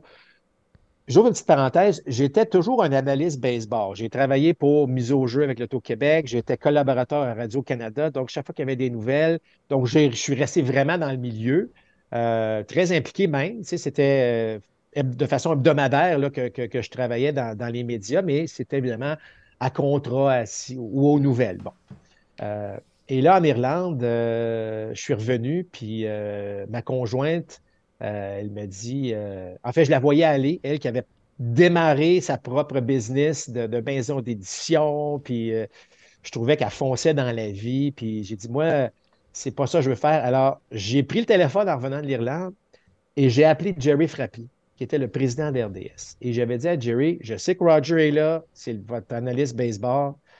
J'ai dit, par contre, sachez que moi, je veux revenir dans ce domaine-là. J'ai fait le tour ailleurs, c'est pas moi. Euh, si jamais une ouverture, pensez à moi. Il dit, Marc, merci beaucoup. Euh, très gentil de part. Et trois semaines après, euh, je suis devenu l'analyste baseball à RDS parce que Roger avait décidé d'aller à TVA Sport, qui venait d'ouvrir, évidemment. Euh, et euh, je, suis à RDS depuis et euh, je, trouve, ça merveilleux. Oui, puis écoute, ben, ça fait combien de temps le balado que vous l'avez parti? Le balado, ça doit faire. on est dans notre troisième année. Troisième année. puis tu sais, je trouve qu'il y a une belle chimie justement entre vous deux. Puis ce que j'aime, c'est que vous n'êtes pas toujours d'accord. sais, souvent, on se dit, ah, tu sais, au Québec, on n'aime pas la chicane, on n'aime pas ça, mais, mais, mais je trouve que vous le faites d'une bonne façon. Je trouve que vous avez des, des belles argumentations. Tu sais, comme, ben, tu sais, toi, tu défends ton point, lui défend son point. Il y en a un qui est plus fan des nouvelles statistiques, un autre qui est plus fan old school et tout ça. Euh, mais je trouve que ça rend la chose assez intéressante. Puis, tu sais, j'en, avais rien à Roger. Roger, j'ai grandi avec lui à radio, lui puis Jacques Doucet. Mais ça rend aussi le baseball un petit peu moins spectacle, un petit peu plus. Euh, je suis en train d'écouter quelque chose, je suis en train d'analyser quelque chose. Je trouve que vous faites une, job qui est plus. Euh, je dire plus complète en termes d'analyse baseball. Euh, puis, ben, évidemment, euh, tu parles à un gars qui n'a pas d'abonnement de TVA Sport, fait que ça te donne une idée. Moi, mon baseball, c'était à RDS, sinon, ben, c'était à Sportsnet parce que j'ai pas. Euh, je me suis pas abonné à, TVA Sport. Puis, une des choses que j'aime, c'est ta vision. Tu sais, tantôt, tu en as parlé brièvement. Claude Raymond, il parlait toujours des doigts du lanceur, du mouvement de la balle, parce que lui, évidemment, c'est un ancien lanceur. Mais toi, tu apportes une vision de joueurs. Tu sais, euh, ben, il y a Bryce Harper qui est rendu joueur au premier but, qui a subi une blessure similaire à la tienne. Euh, tu sais, tu jasais de ça, tu jasais de Mike Trout. L'autre fois, je c'est sur balado que tu en jasais. Puis je trouve ça le fun d'avoir une vision d'un gars qui sait de quoi il parle. Pas juste du fait qu'il connaît son baseball, mais c'est que techniquement, il, a fait son baseball aussi. Fait que ça, à ce niveau-là, je trouve, trouve ça intéressant, là, justement, cette espèce de vision-là que tu apportes au jeu. Ben, écoute, ça fait partie. Euh, ça fait partie. Euh, le, le, baseball évolue beaucoup. Alors, en ayant trois fistons qui jouent, moi impliqué beaucoup dans le baseball, je suis sur les terrains tout le temps. Fait les nouvelles manières d'enseignement, euh, les nouvelles façons de, penser, tu parles de old school, mais c'est drôle parce qu'on on innove beaucoup au niveau technique, mais, là, puis la nouvelle génération disait, ah, à l'époque, on faisait ça, c'était plus ça, mais dans le fond, on contourne ce qui se faisait un petit peu à l'époque pour moderniser ce qui se fait aujourd'hui. Donc, dans le fond, il y a, des. C'est un sport que, ça évolue, mais ça évolue surtout au niveau de la façon dont on le décrit ou de la façon dont c'est, euh, c'est assez intéressant à ce niveau-là. Mais, c'est drôle que tu mentionnes parce que Daniel Asselin, qui était, le, directeur des sports à l'époque à TQS, qui était devenu directeur des sports à Radio-Canada, avait une belle vision en 1999. Il était venu me voir au camp d'entraînement. Euh, Claude Raymond était avec René Potti à l'époque pour les matchs euh, à Radio-Canada. Et il m'avait demandé, il dit Marc, il dit J'aimerais ça innover, puis qu'on se retrouve euh, avec deux analystes. Oui toi, tu vas voir, toi, tu vas être le frappeur, puis Claude va être le lanceur. Puis j'aimerais ça que durant un broadcast, ben, tu sais, là, il y a une situation, OK, Claude, toi, là, c'est quoi que tu penses, là, ici? Puis là, Marc, toi, comme frappeur, comment tu, comprends? Tu sais, vraiment expliquer le jeu du chat et de la souris.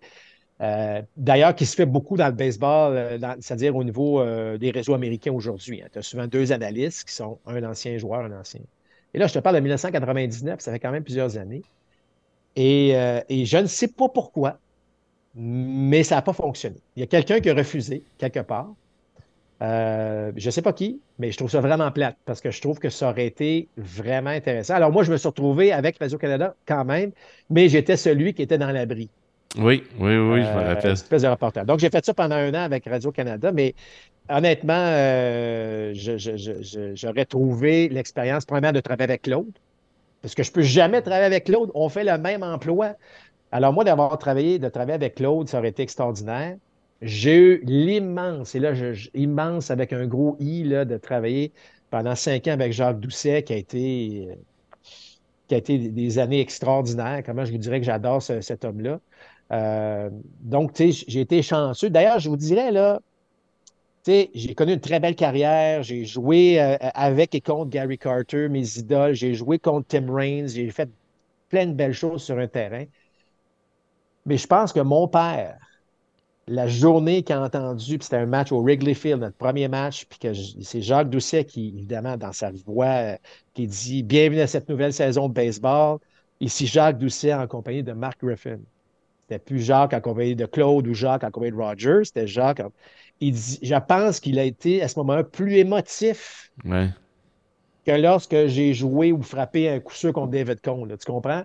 Euh, parce que lui, mon père, j'ai pas, pas vécu avec mon père. Il était déjà séparé avant que je naisse, donc tu comprends que, ça, la relation que j'avais avec mon père, c'était dans l'auto. Dans l'auto, on écoutait quoi? On écoutait le baseball.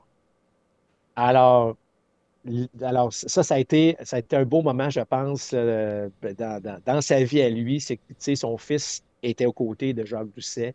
Ah, une légende.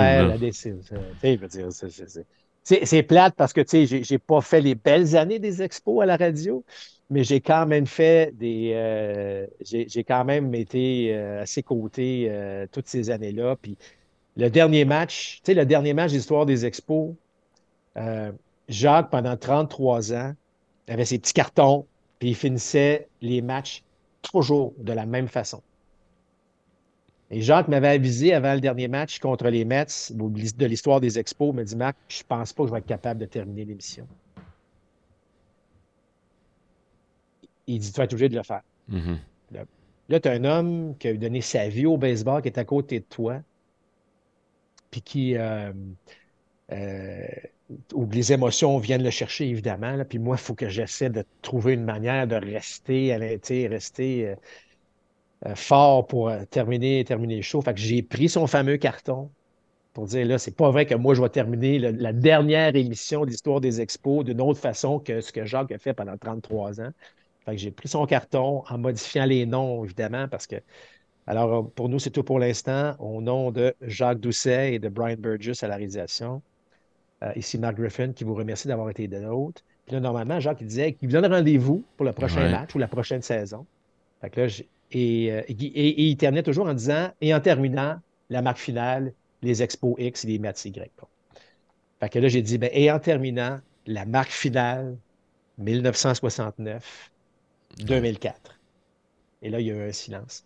Et, euh, et j'ai fait ça 100% en respect avec euh, Jacques qui terminait de cette façon-là pendant 33 ans ses matchs. Alors, ça, ça honnêtement, d'avoir travaillé avec Jacques, euh, ça, ça a été des, grandes années. Tu as parlé d'une aberration que Bud Selig soit autant de la renommée. Ben, une aberration, c'est qu'il ne soit pas encore, lui. je peux pas croire qu'il n'y a pas quelqu'un au Canada qui est capable de faire une pression supplémentaire parce que tu as des broadcasters américains pour moins que ça qui ont été intronisés. Ah, ben, écoute, ça, ça, il n'y a aucun doute là-dessus. Moi, j'ai écrit au Temple de la renommée cette année. J'ai réécrit, j'ai dit, écoutez, là, c'est parce que là, euh, là, vous passez à côté de quelque chose. Ça fait quelques années que Jacques est mentionné parmi les 10 finalistes. En plus, oui.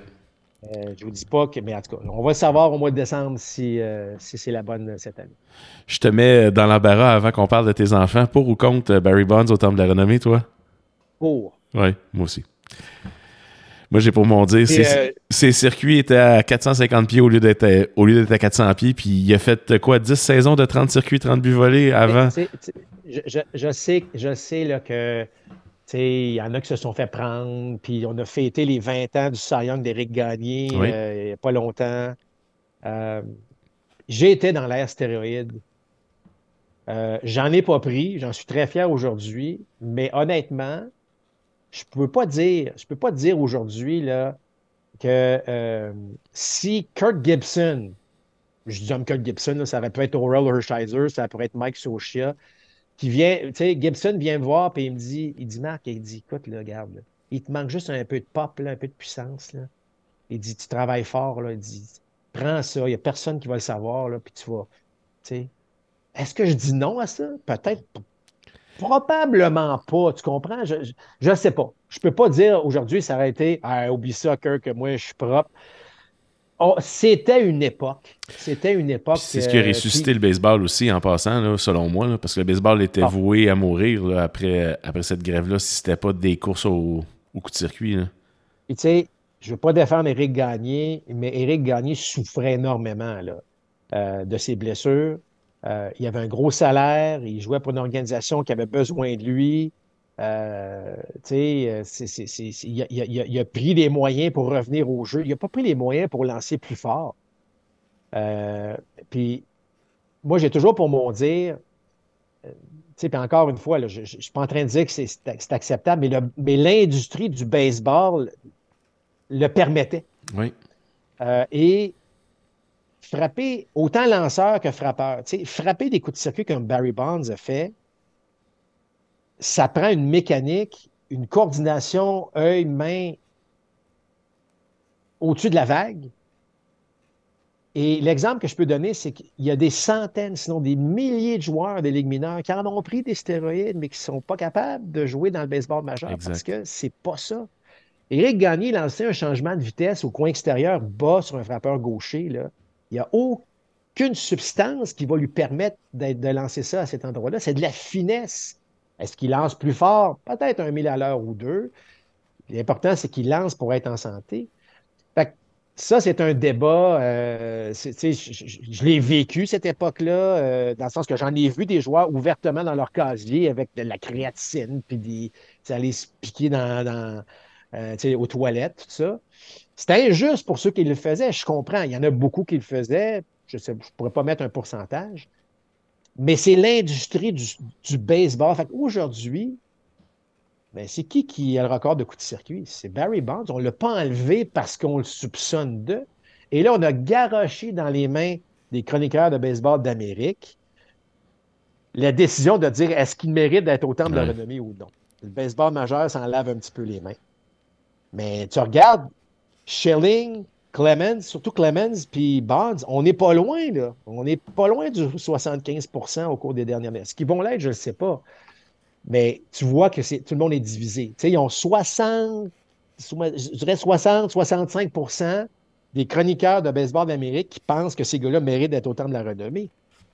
Ah, puis, tu sais, Bonds a des statistiques que tu verras plus jamais. Là. Ne ah. serait-ce qu'au-delà des coups de circuit, là, avant quand se pesait 185 livres, c'est 30 circuits, 30 euh, buts volés, puis frappé pour 300. Là. À chaque année, tu avais un gars qui pouvait pas prétendre à la triple couronne, mais qui était jamais loin. Là. Écoute, moi, là, je vais dire, j'ai vu ce gars-là de proche frapper. Euh, c'est, la balle explose. En plus, il jouait dans un stade qui ne favorisait même pas les frappeurs.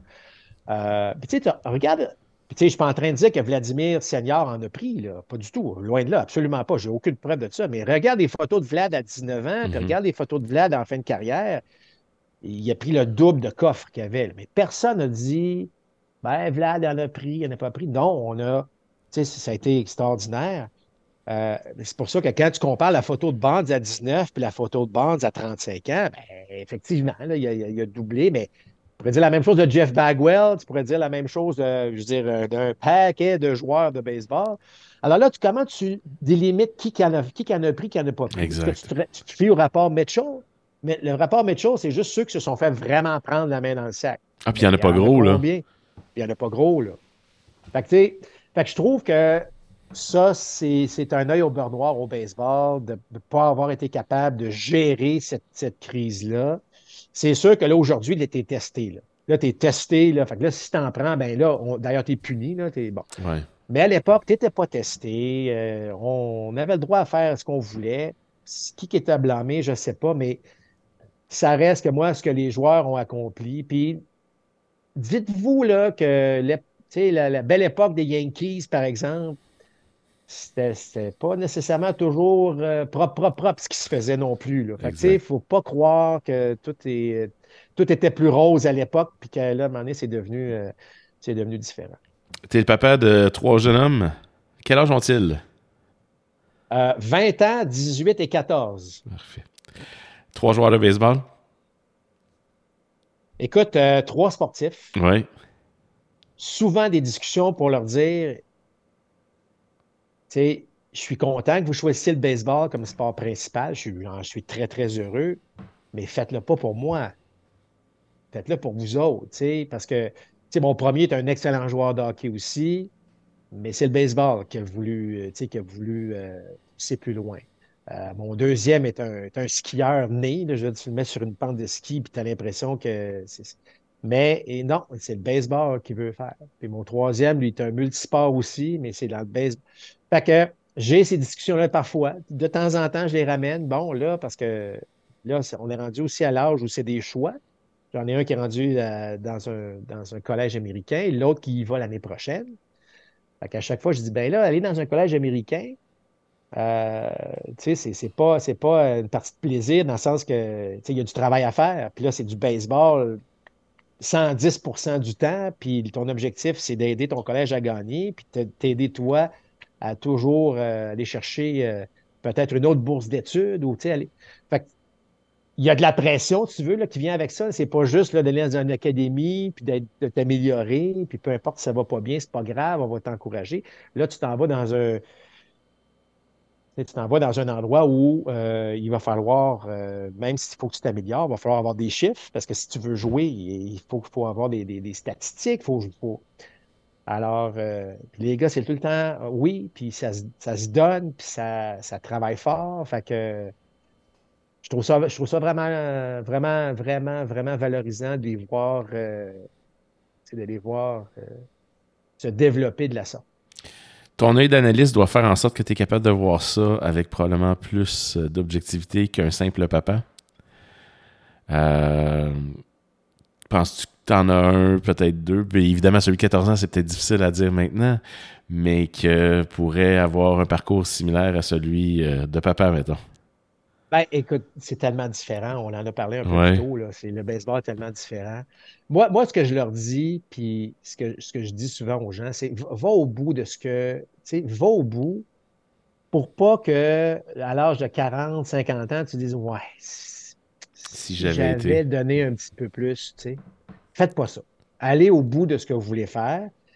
Puis vous, vous, vous allez le savoir lorsque vous êtes, vous êtes rendu là. Tu sais, si, si à c'est OK, là, là, j'ai j'ai j'ai donné tout ce que j'avais, j'ai fait les efforts, les sacrifices, nomme tout ce que tu veux.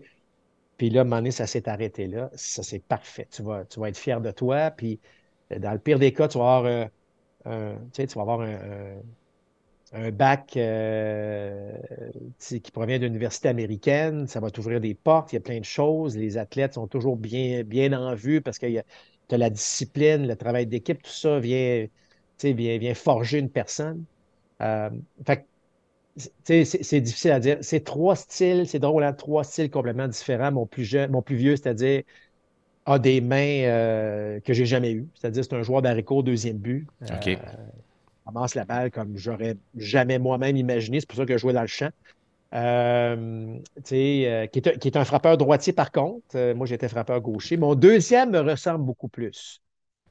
Euh, même physique, euh, frappeur gaucher, je pense qu'il devrait, en tout cas, selon moi, développer un peu plus de puissance que moi, mais fibre rapide. C'est un gars fibre rapide, frappeur gaucher. Puis mon troisième, c'est lui, là, c'est ce qu'on appelle le, baseball IQ de la, famille. Lui, euh, probablement, il a vu tous les matchs de ses frères. C'est ça. Hein. il écoute son père à la télé. lui, c'est lui qui observe tout. Fait que lui, il est impressionnant parce que ses connaissances baseball sont vraiment au-dessus de, la, au de la vague. Euh, c'est un, jeune qui. Euh, écoute, on regarde un match de baseball ensemble, puis les questions qu'il me pose, tu vois. Si lui ne réussit pas comme joueur, comme athlète, va rester dans le baseball d'une manière quelconque parce que ses connaissances sont vraiment exceptionnelles. Comme analyste ou peut-être comme, comme dépisteur ou autre, justement je veux dire, comme entraîneur, dépisteur, analyste, n'importe quoi, mais lui, il connaît ça. Puis euh, il ne connaît pas juste ça, là, euh, il, va être capable de t'expliquer pourquoi il pense ainsi. Euh, il est vraiment, pour ça, c'est des discussions très, très, très, très intéressantes. puis tu sais, des fois, le chapeau de, père, puis le chapeau de coach, là, il n'est pas toujours facile. Il n'est pas toujours facile parce que là, il faut que je l'explique après ou maintenant, là, ben, là, c'est ton père qui parle. Là, c'est ton coach qui parle. Fait que là, on essaie d'avoir des discussions. Puis des fois, des fois, ça donne des résultats intéressants, des fois non, mais je pense que dans tout ça, on se respecte beaucoup, euh, les gars puis moi, dans, ce milieu-là. Maman est également une sportive. Euh, maman fait encore de la nage synchronisée, euh, ce qu'on appelle la natation maintenant synchronisée et qui, euh, qui, a participé à des championnats du monde en classe euh, maître et tout ça. Donc, on est une famille de sport. Euh, donc, j'ai parlé tantôt de, de dealer avec l'échec, de dealer avec les frustrations. Ben, en famille, des fois, on se fait des, on se fait des espèces de, mini-conférences, comment on s'en sort, qu'est-ce qui se passe, de simplifier ce qui se passe dans ta tête. fait que chacun a ses petites batailles à ce niveau-là. Parce qu'il ne faut, pas se, le cacher, le baseball est un sport ou lorsque tu échoues 7 fois sur 10, tu es bon comme frappeur. C'est pas toujours facile. Tu as beau avoir du talent, tu as beau avoir des, fibres rapides, euh, un bras incroyable, un baseball IQ incroyable, mais il faut que tu saches comment tu te comportes dans une situation d'échec total. Tu, peux être 0 en 4, 4 strikeouts, 2 erreurs. Il euh, faut que tu reviennes le lendemain. Comment tu te prépares? Fait que c'est... Disons qu'on a des belles discussions. Puis il n'y a pas pire sport à faire que quand tu es stressé dans la vie. Moi, je dis ça à mes jeunes la plupart du temps, je leur dis regardez les meilleurs joueurs de baseball, idéalement les hispanophones. J'ai dit vous allez voir, ils sont tout le temps en train de niaiser sur le banc, ils sont tout le temps en train de danser et tout. Puis savez-vous pourquoi? Parce que c'est comme ça qu'ils chassent le stress. Parce qu'au baseball, tu peux pas être stressé. Faut que tu sois, faut, toujours que tu sois relax. Parce que sinon, c'est là que tu te mets à faire des gaffes. Puis... Ben, ton exemple de joueur hispanique est parfait. Hein, parce que moi, que je me suis retrouvé dans le baseball professionnel, puis d'être dans un passage à vide, puis l'autre est dans un passage à vide, mais il a le sourire, puis ça n'a même pas l'air à le déranger. Mais je dis, coudon, il n'est pas sérieux? Puis première chose, tu sais, il frappe deux doubles dans le match suivant. Puis lui, il n'a jamais eu de passage à vide. Il est juste content de jouer.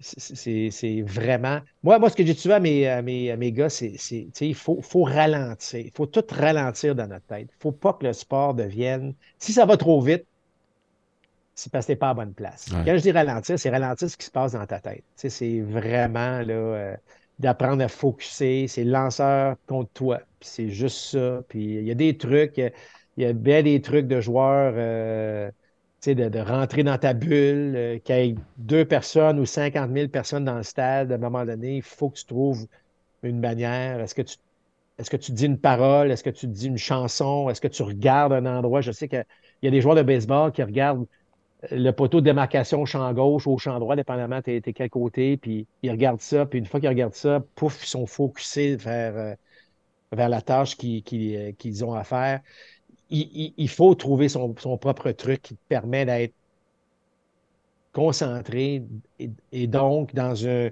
dans un mode où, tout est là.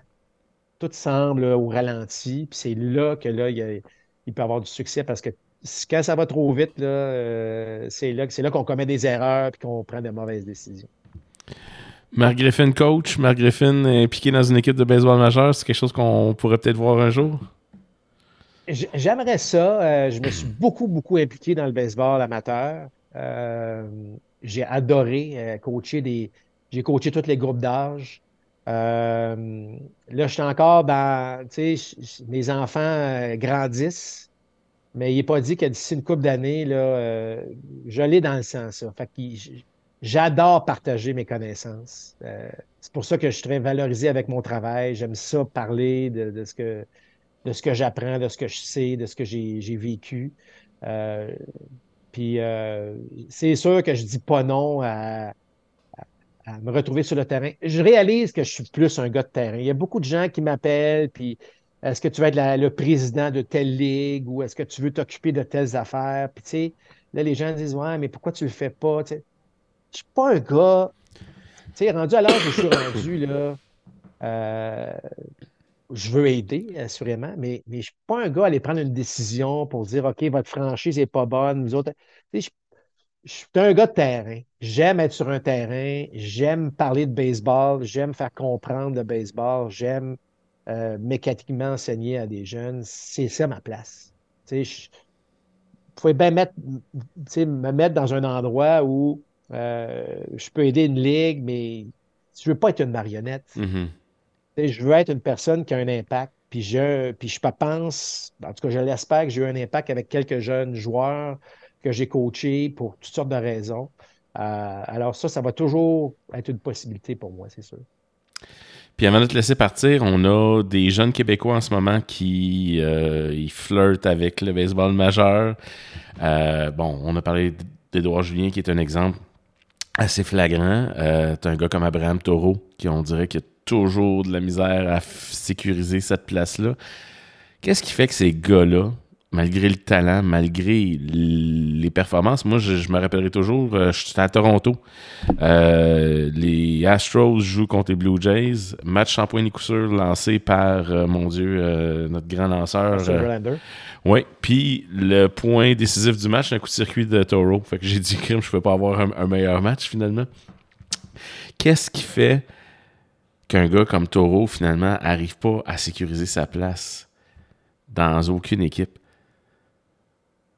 Ben, premièrement, c'est dur le baseball. Ouais, hein? même, même, même Edouard, ça a pris trois rappels avant qu'il s'installe pour de bon. Là, Puis on sent que c'est euh, peut-être pas officiel encore, qu'il il est à un camp d'entraînement où il va être un peu moins hot que tout d'un coup il va retourner. Euh, Pourtant, c'est 15 circuits, c'est une moyenne de présence sur les buts.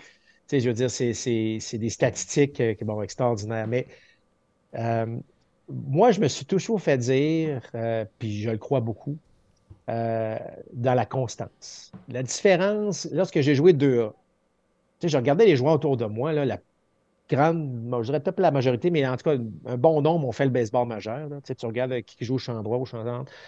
Euh, la différence, c'est plus le talent. Il y en a des gars qui frappent des balles et qui ont un œil au bâton extraordinaire, comme Edouard Julien dans le 2A présentement avec bien les équipes.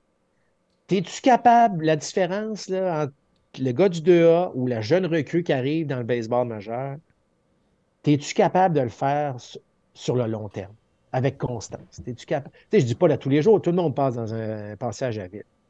Mais es-tu capable de, de, l'étirer pour le faire sur une. Le baseball, c'est un marathon. Es-tu capable de le faire? Es-tu capable de me courir un marathon? Où tu me fais des sprints, puis après ça, ben, tu t'écrases parce que tu es fatigué?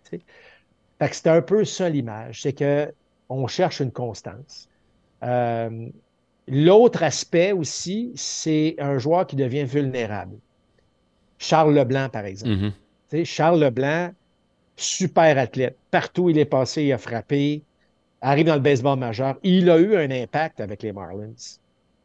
Là, les Marlins ont regardé ça, puis ont dit, ils ont regardé le nombre de retraits sur des prises, puis ils ont dit vulnérable. Lui, il va se faire, c'est ça que se sont dit les Marlins. Au lieu de regarder, hey, c'est un jeune, oui, il y a des retraits sur des prises, est-ce qu'il va compenser un peu avec sa puissance? En plus, c'est un joueur comme Taureau qui peut jouer à multiples positions. Ben, ils ont eu des inquiétudes, ils ont sorti Charles de la liste des 40 joueurs. Puis là, quand tu es sorti de la liste des 40 joueurs, c'est pas facile. Taureau, ça a été la même chose. Écoute, il y a des flashs incroyables sais, ces gars-là ont du talent, puis pour se rendre là, de toute façon, c'est déjà un exploit, là, ce qu'ils ont fait. Mais là, il arrive, oups, c'est un petit peu plus difficile, un petit peu plus difficile. Puis là, en plus, quand tu es étiqueté joueur réserviste comme Taureau, ce que j'aime moins parce que, tu je veux dire, tu veux être régulier, là, ben là, c'est encore plus important parce que là, on l'utilise deux fois par semaine, mais si deux fois par semaine, ça va moins bien, ben là, ça veut dire que ça fait deux semaines que ça va moins bien, parce que ça fait juste quatre matchs que ça va pas bien. C'est pas facile. C'est, je veux dire, c'est. Puis surtout aujourd'hui, davantage, parce que là, on peut te suranalyser de statistiques avancées puis dire, ben regarde, Charles Leblanc, beaucoup de retraits sur des prises. Eux autres avaient l'impression que ça n'allait pas s'améliorer. Pourtant, on ne le saura jamais. Il n'y a pas encore eu des chances de jouer dans le baseball majeur. Fait c'est la même chose. Ah, Taureau, ben, c'est ci. Puis l'autre, c'est ça. Tu Édouard Julien, beaucoup de retraits sur des prises, mais également un œil au bâton exceptionnel. Alors, ça, c'est sûr que ça va l'aider parce que là, on va lui donner une chance de dire, ben, il y a des retraits sur des prises, mais il y a tellement de buts sur balle que sa moyenne de présence sur les buts est bonne. Puis lorsqu'il fait contact, ben, il y a quand même 15 coups de circuit. Fait, qu'on l'analyse un peu comme ça. Mais euh, c'est tellement, tellement difficile. Puis de l'autre côté, tu as des joueurs qui arrivent de nulle part, puis euh, qui, sécurisent une place dans le baseball majeur sans que personne s'en attende. Exact. Ah oui. Marc, je tiens à te remercier pour ton temps, euh, ta grande générosité. Ça a été vraiment un, épisode super enrichissant. Au plaisir de t'écouter sur le balado d'ici le printemps 2024. Et si, mettons, je te disais, l'équipe à surveiller en 2024, selon toi, ah, ben, ça va-tu être dans le Texas encore ou ben, moi, je pense que les, les, bonnes équipes vont refaire surface. Euh, Baltimore va, va vraiment euh, maturer comme, euh, comme les Braves vont être encore là. Mais Là, il y a tellement de possibilités. Tu sais, Otani va aller où? Est-ce que Cody Bellinger? Est-ce que là, on a engagé Craig Counsell avec les Cubs? Est-ce que les Cubs décident d'aller le tout pour le tout? C'est encore un petit peu tôt, mais chose certaine, euh, parmi les bonnes équipes qu'on a vues cette année, euh, la majorité vont être de retour. Euh, il y a peut-être des petites équipes surprises comme Cincinnati qui vont pouvoir faire un petit peu plus de vagues. Là. Mais ça va être une autre bonne saison Toronto. qui s'en vient. Ils sont, juste, sont juste pas dans la bonne division. Ben, j'ai hâte de voir. Euh, moi, j'ai pas aimé quelques changements qu'ils ont fait l'année passée, mais ça reste qu'ils ont un personnel lanceur qui va leur permettre d'être encore dans la course, assurément. Puis, est-ce qu'on va aller chercher un gros coup de, un, gars qui va supporter un peu Vlad? Mm-hmm. Est-ce que Vlad va reprendre là où il l'a laissé en 2021? on aimerait ça. c'est le fun, hein, parce qu'il y a eu beaucoup de questions. Euh, les réponses ne sont pas toujours faciles. Mais euh, j'espère, la seule chose, c'est que j'espère que les Blue Jays, que la fenêtre ne se refermera pas trop vite. Parce que là, là, il y a tellement de joueurs qui ont connu de bonnes saisons cette année, puis tu n'as pas gagné. Tu as, fait les séries, mais tu t'es pas rendu où tu voulais te rendre. Alors, ça, il y a des années comme ça où c'est. Euh, tu regardes ce que Merrifield a fait, puis ce que Kermeyer a fait, puis ce que ben les gars ont fait, puis est-ce que ces gars-là peuvent vraiment répéter encore? Euh, évidemment, il y en a qui vont partir, là, mais ça reste que c'est le fun parce qu'on va pouvoir en jaser euh, encore quelques mois avant le début de la saison. Puis comme j'ai mentionné avec euh, le marché des joueurs autonomes, je pense que le marché des transactions va être aussi très, euh, très actif. Un gars comme Juan Soto pourrait se retrouver avec les Yankees de New York, entre autres choses. Donc, ça va bouger pas mal. bien de voir ça. Et au plaisir de t'écouter. Puis encore un gros merci. C'est plaisir. Au revoir. Salut, Marc.